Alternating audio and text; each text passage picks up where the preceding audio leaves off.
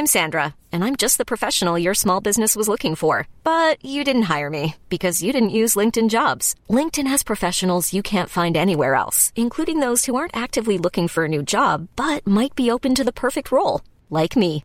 In a given month, over 70% of LinkedIn users don't visit other leading job sites. So if you're not looking on LinkedIn, you'll miss out on great candidates like Sandra. Start hiring professionals like a professional. Post your free job on linkedin.com/achieve today. Católicos também são cristãos.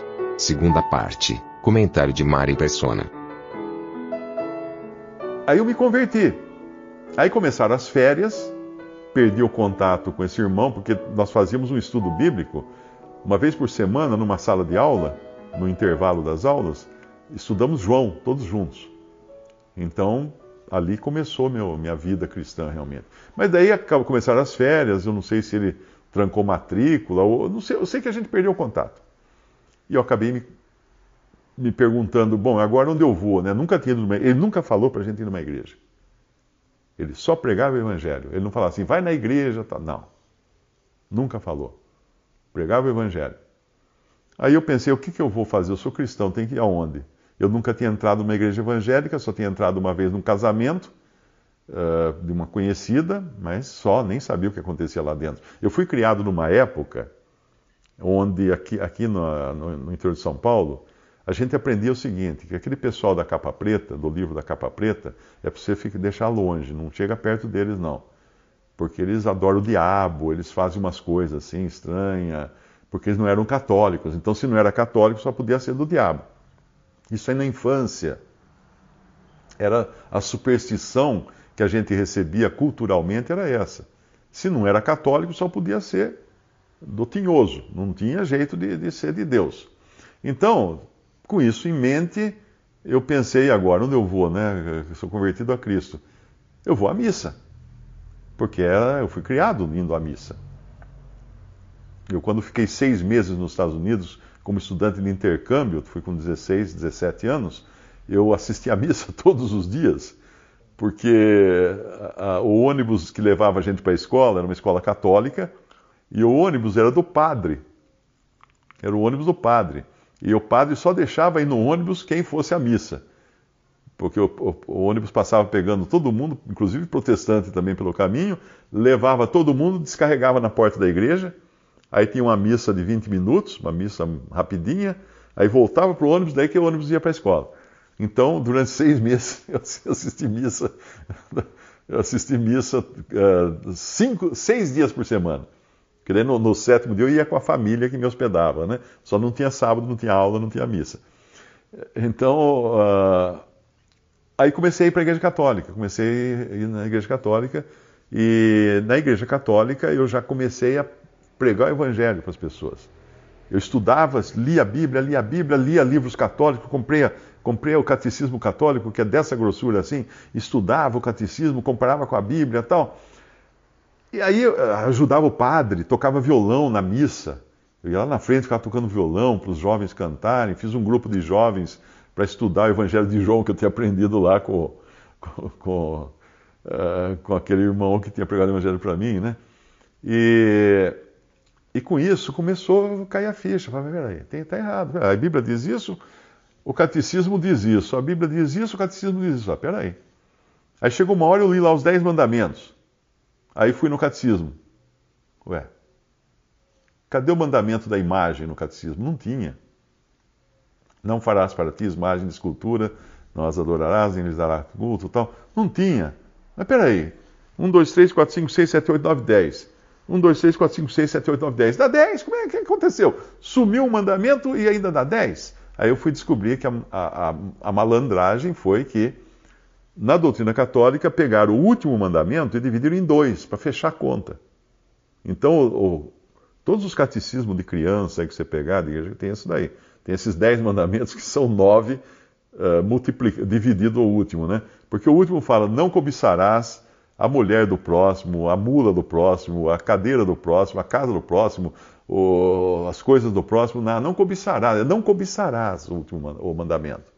Tem nada a ver com divisão ali. É, não cobiçarás, é um genérico, né? Aí dividiram em dois: não cobiçarás a mulher do próximo e não cobiçarás as coisas alheias. Pronto, resolveu, deu 10, fechou a conta, deu 10. Então, quando eu vi essas coisas, eu fiquei decepcionado. Falei, poxa, então me enganaram todo esse tempo, né? ensinaram errado, não é Bíblia isso. Depois eu descobri também que entre no catolicismo a, a palavra final não é da Bíblia. O que vale são os escritos dos santos padres da igreja. Então, se tiver alguma coisa que na Bíblia está diferente, Vamos ver o que, que os santos padres da igreja disseram. Aqueles primeiros, né, aqueles primeiros bispos lá antigamente, Santo Agostinho, Santo não sei quem. Vamos ver o que eles disseram. Ah, eles disseram isso, está diferente da Bíblia. Não, mas vale eles. Que é, a, é o santo, a santa congregação, ou alguma coisa assim. Tem lá, eles têm um grupo lá na igreja que são os, os que criam a doutrina. E lá eles vão acrescentando essas doutrinas, doutrina mariana, essas coisas. Aí depois disso, então, eu saí da Igreja Católica, parei de ir à missa, comecei a reunir com os batistas, uma congrega congregaçãozinha bem pequenininha batista que tinha lá no interior de Goiás, onde eu morava naquela época, e pregava o evangelho. Lá não tinha pastor, nada, a gente, eu e mais um irmão, a gente se revezava em pregar o evangelho. E foi nessa época, depois que eu conheci os irmãos e, e passei a congregar. Mas então, nunca diga que um católico não é salvo, porque eu fui um católico salvo por um ano. Durante um ano eu era um católico salvo e tinha, eu tinha certeza da minha salvação. Olha que interessante. Não, não é como muitos protestantes hoje que não têm a certeza da salvação. Acham que precisa fazer alguma coisa. Eu tinha certeza da minha salvação. Eu assistia todos os dias programas evangélicos, que naquele tempo, programa evangélico não era essa aberração. Estou falando agora dos 1978, né? Não era essa aberração que é hoje.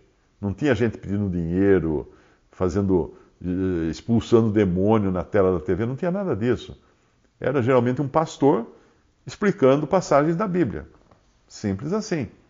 E eu aprendia coisas ali também, né?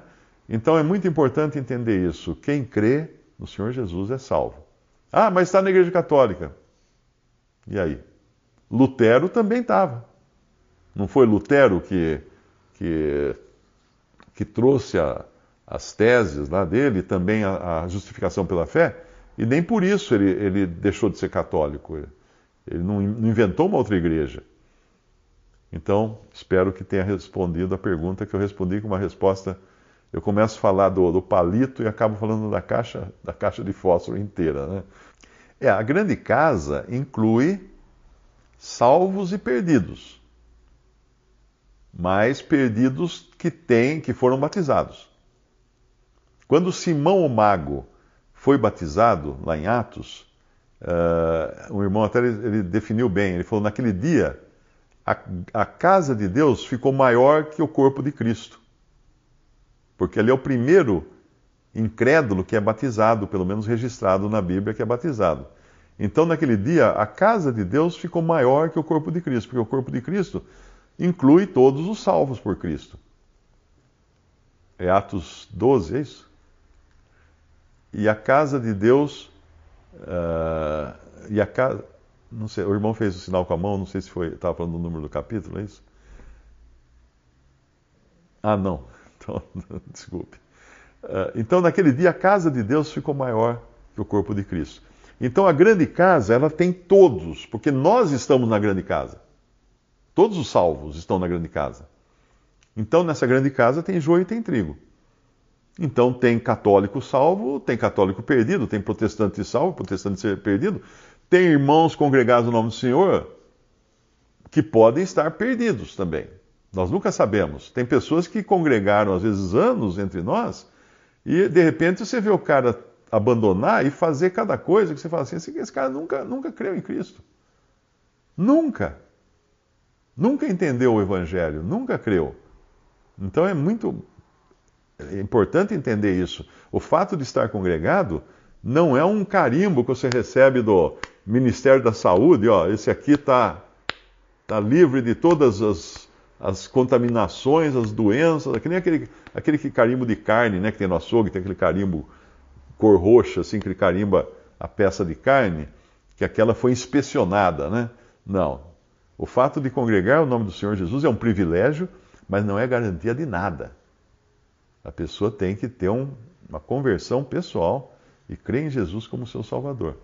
Porque já teve pessoa, até teve irmãos que congregaram no, no princípio, que você vê as coisas que eles falavam depois, você fala, esse homem nunca foi salvo, não é, não é possível. Né? Uh, falando heresias a respeito da pessoa de Jesus, então foi uma pessoa que veio no bolo, veio na companhia dos parentes e amigos de José e Maria, né? como tem quando José e Maria vão ao, ao, templo levar o menino Jesus, né, com 12 anos, na volta, eles pensando que o menino Jesus estava entre os parentes e amigos da caravana na qual eles estavam, depois de um dia, eles viram que perderam o menino. Aí eles voltam para Jerusalém e levam três dias para reencontrá-lo. Então, nós nunca devemos nos iludir achando que o Senhor Jesus está na companhia dos, dos irmãos. Então, se eu estiver com os irmãos, eu estou com Cristo. Não, não é assim que funciona. Você tem que resolver a sua questão com Ele pessoalmente, ter a salvação garantida. Aí sim, você está com Cristo. Então não é, não é, não é, não é a companhia de cristãos que nos torna cristãos. Pelo contrário, você pode até aprender a se, a se comportar como um cristão, como uma pessoa que entra para uma igreja. Ela entra para a igreja, ela compra um terno, ela compra uma Bíblia, põe debaixo do braço, né? vai todo dia lá no culto ou na missa e tal. E às vezes não é nada disso.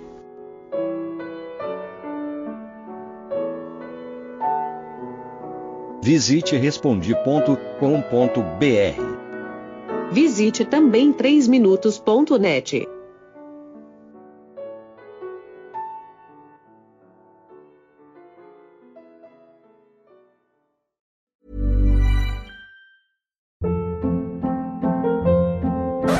Hold up. What was that? Boring. No flavor. That was as bad as those leftovers you ate all week. Kiki Palmer here, and it's time to say hello to something fresh and guilt-free. Hello Fresh. Jazz up dinner with pecan-crusted chicken or garlic butter shrimp scampi. Now that's music to my mouth. Hello Fresh. Let's get this dinner party started. Discover all the delicious possibilities at hellofresh.com.